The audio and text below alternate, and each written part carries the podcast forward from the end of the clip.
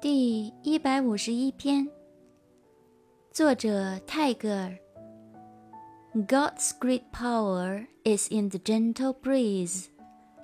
not in the storm 神的巨大的威权是在柔和的微风里而不在狂风暴雨之中